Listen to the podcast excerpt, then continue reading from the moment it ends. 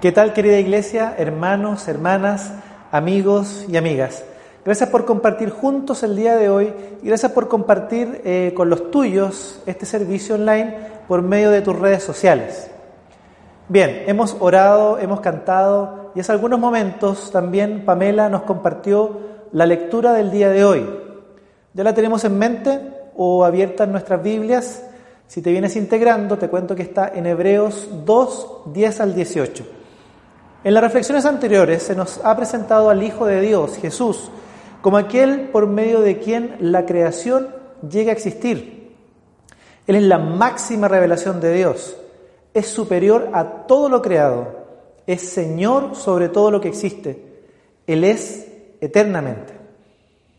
Vemos en el versículo 10, en efecto, a fin de llevar a muchos hijos a la gloria, convenía que Dios, para quien y por medio de quien todo existe, perfeccionara mediante el sufrimiento al autor de la salvación de ellos. Fíjate qué nos dice, es la razón de todo lo que Dios hace, la razón de las decisiones, de sus acciones, nos muestra lo que hay en el corazón de Dios, lo que está siempre en su mente, lo que lo mueve, tener de vuelta junto a Él a su creación más preciada, los seres humanos. Así es, entre ellos tú y yo. La humanidad que se ha revelado, que ha decidido vivir de manera independiente de Dios, de espaldas a su Creador, vivir sin padre, madre, sin Dios.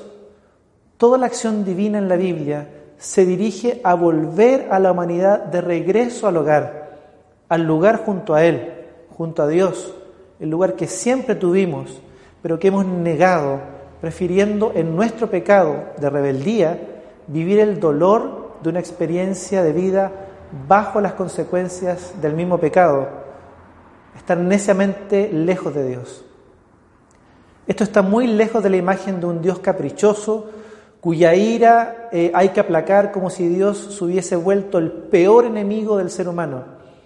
Fíjate que es el mismo Dios Padre, junto al Hijo, quienes inician y llevan a cabo la obra de reconciliación el rescate de quienes se habían perdido, para restaurar la relación que nosotros mismos hemos roto, el ser humano, para llevar de regreso a sus hijos e hijas a Él, llevarlos de vuelta al hogar, donde siempre debimos estar, donde hay vida verdadera, vida plena, donde el ser humano llega a ser lo que fue llamado a ser por su Creador en la gloria, pero que tristemente sin Él no vivimos y nunca viviremos.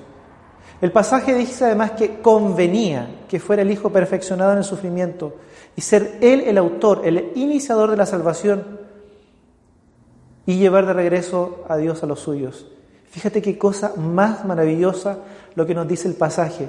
Mira nuevamente lo que nos muestra el corazón de Dios. No solamente siempre quiso tener de vuelta en su gloria, junto a Él, a su creación rebelde, aquellos que le han dado la espalda y decidieron vivir una vida lejos de Él, sino que para cumplir con eso convenía enviar a su Hijo para que su Hijo experimentara y viviera el sufrimiento, el padecimiento, como tú y como yo, en esta condición caída, y más allá aún, padecer hasta el límite, muriendo en la cruz, pagando por tu rebelión y la mía. Convenía, dice el pasaje, que así fuera. Convenía que fuera Jesús quien ocupara tu lugar, que fuera Él quien lo hiciera, porque tú y yo nunca, jamás podríamos reconocer siquiera que estábamos perdidos, y mucho menos estaríamos nunca en condiciones de vivir la vida de Dios en obediencia, en fidelidad, en nuestra condición rebelde. ¿Ves el panorama?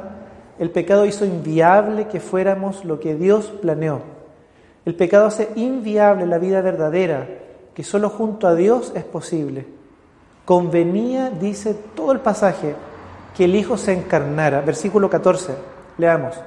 Por tanto, ya que ellos son de carne y hueso, Él también compartió esa naturaleza humana para anular mediante la muerte al que tiene el dominio de la muerte, es decir, al diablo. También lo dice el versículo 17.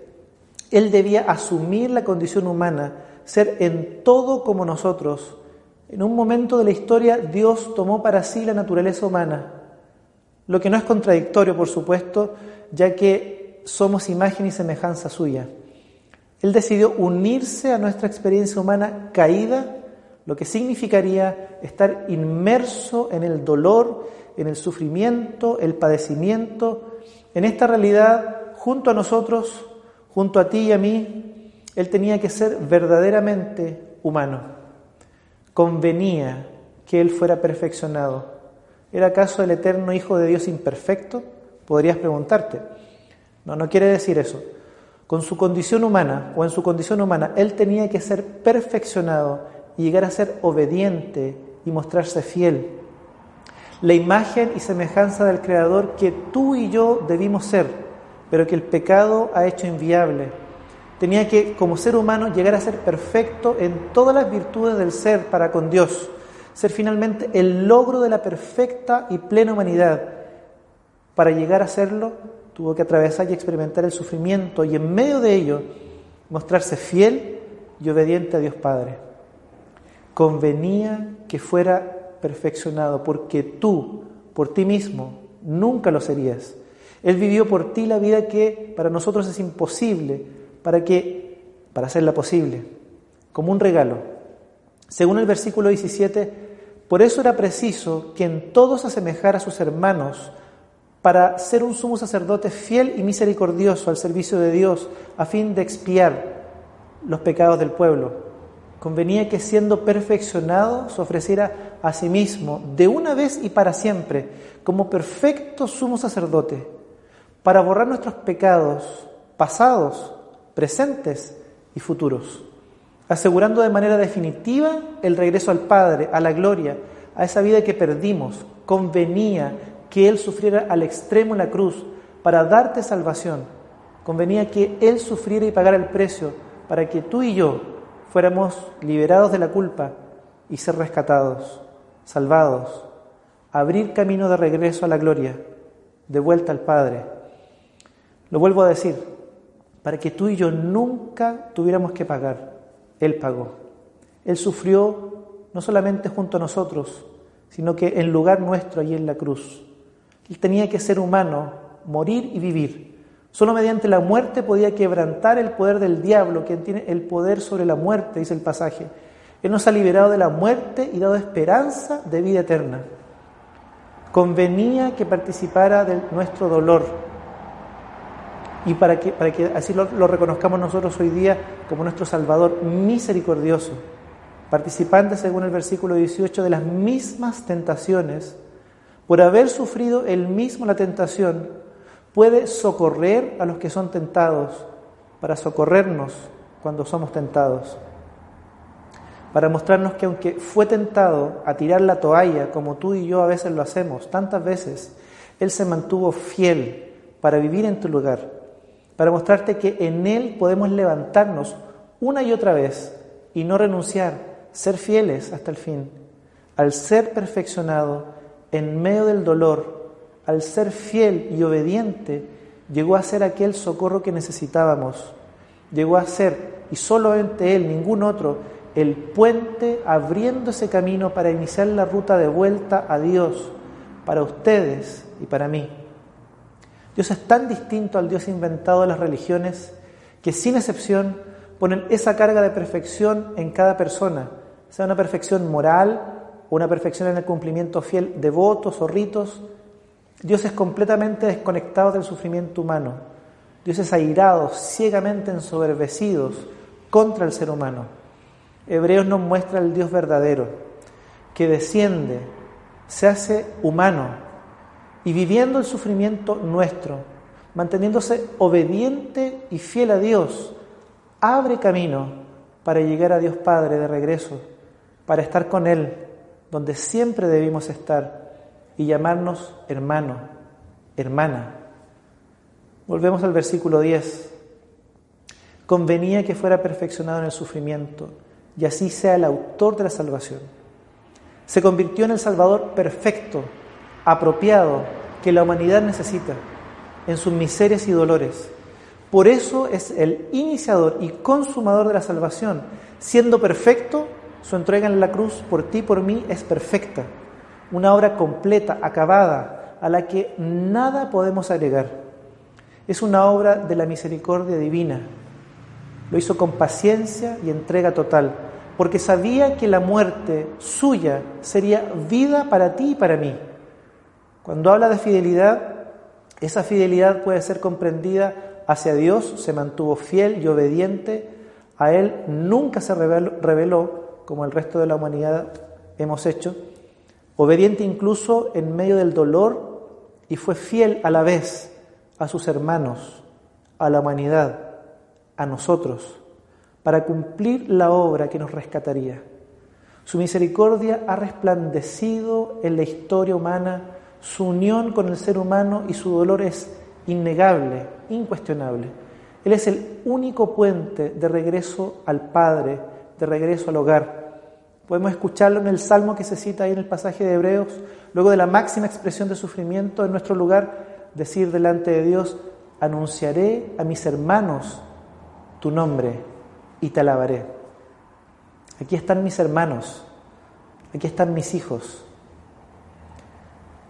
Queridos, que el Hijo de Dios, Jesús, haya sido perfeccionado en el sufrimiento, nos muestra el corazón misericordioso del mismo Dios, haciendo todo aquello que estaba fuera de nuestro alcance para llevarnos de vuelta a su lado. Que el Hijo de Dios haya sufrido por, por, por nosotros muestra que Dios no es indiferente a tu dolor, a tu sufrimiento, porque voluntariamente decidió experimentarlo, hacerse uno contigo y vencer para mostrarte el camino de fidelidad y obediencia a Dios, para decirte cuando quieres tirar la toalla y renunciar, estoy contigo hermano, estoy contigo hermana, sufrí en tu lugar, vencí en tu lugar, para levantarte y darte nuevas fuerzas en medio del dolor. Para tantos en, en las iglesias, no hay lugar para el dolor y el sufrimiento desde su comprensión bíblica, lo que trae consigo, al final de cuentas, decepción y desesperanza cuando el dolor toca la puerta de nuestras vidas. Este pasaje, queridos, nos dice todo lo contrario. Dios comparte y lleva nuestro dolor y vence junto a nosotros. Que haya sufrido tentación nos muestra que entiende cuando eres tentado o tentada. Es un gran descanso debe darnos confianza, el poder acercarnos a Jesús y saber que nos entiende, que no seremos juzgados por nuestra fragilidad, por nuestro pecado. Él ha dado precisamente su vida para borrarlos y perdonarlos. Fue protagonista del acto más grande en la historia al dar su vida para rescatarnos de esa condición de muertos vivientes. Ni el pecado, ni la muerte pueden vencer ahora que somos sus hijos. El hecho de saber que nos llama hermanos, según el versículo 12, nos da la seguridad de saber que está completamente unido a nuestra humanidad, que ha solidarizado y lo sigue haciendo, que ha empatizado y lo sigue haciendo, que ha puesto su corazón junto al nuestro en todo aquello que somos, en todo aquello que vivimos Además nos reconoce como hijos del mismo Padre. Nos ve ya, según el Salmo, de regreso en el hogar, en la gloria junto a Él.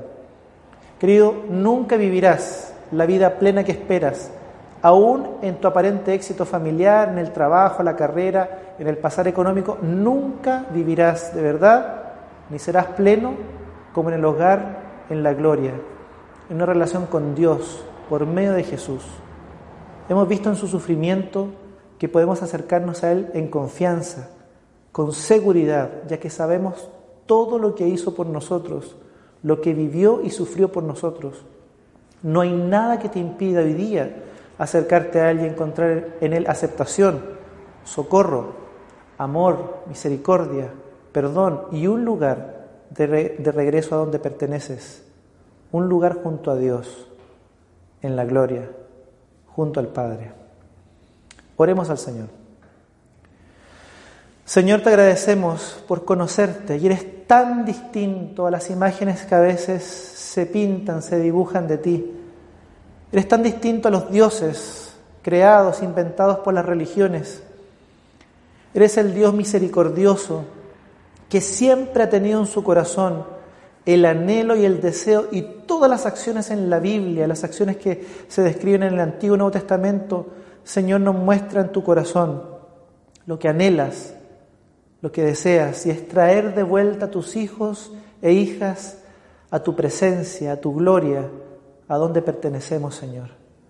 Gracias porque vemos en el sufrimiento de Jesús, al haber sido perfeccionado en medio del sufrimiento, al dador y autor de la salvación, al Salvador que necesitábamos, al Salvador que esperábamos, al Salvador apropiado, Señor, para la humanidad.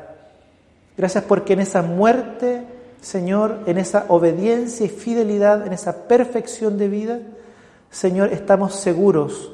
Se ha abierto un camino de una vez y para siempre para que podamos regresar a ti y reencontrarnos contigo, Señor. Gracias porque no hay nada, Señor, que impida que hoy día nos volvamos a ti. Porque te has mostrado como el Dios misericordioso, el Dios que está al lado nuestro, en nuestro dolor, incluso en nuestra tentación, en nuestra fragilidad, para amarnos, para abrazarnos, para perdonarnos, Señor, y para llevarnos de regreso a un lugar en tu presencia, a tal punto de llamarnos hermanos de Jesús. Es maravillosa, Señor, tu palabra. Es maravilloso conocer, descubrir, Señor, revisar una vez más esta gran verdad, Señor, que has revelado a través de Jesús. Muchas gracias, porque en el medio del dolor, Señor, tú estás con nosotros. En medio del dolor tú nos levantas. En medio del dolor, Señor, estás tú para fortalecernos, para mostrarnos la ruta de fidelidad y de obediencia a ti, Señor. Muchas gracias. Que tu palabra obre en nuestros corazones, en nuestras vidas, según nuestra necesidad, según lo que quieres revelar a cada cual, Señor, en sus vidas de seguimiento. A los que no te conocen, a los que, Señor, tal vez viven en la seguridad de lo que tienen, de lo que son hoy en día, puedan ver en este, este momento, Señor, a través de tu palabra, que no hay lugar más pleno, que no hay lugar más grande, que no hay lugar, Señor, de vida abundante y verdadera que no sea, Señor, el lugar junto a ti. Solamente en ti, Señor, hay vida abundante y vida de verdad. Gracias porque has revelado que ese es tu plan, traernos de regreso. Y a los que estás hablando, a quienes estás, Señor, tocando en esta mañana, Señor, vuélvelos a ti. Vuélvelos de regreso a ti para que encuentren en ti perdón, salvación y un lugar junto a, ti en la gloria, en el hogar que es donde pertenecemos, Señor. Muchas gracias. En el nombre de Jesús. Amén. Amén.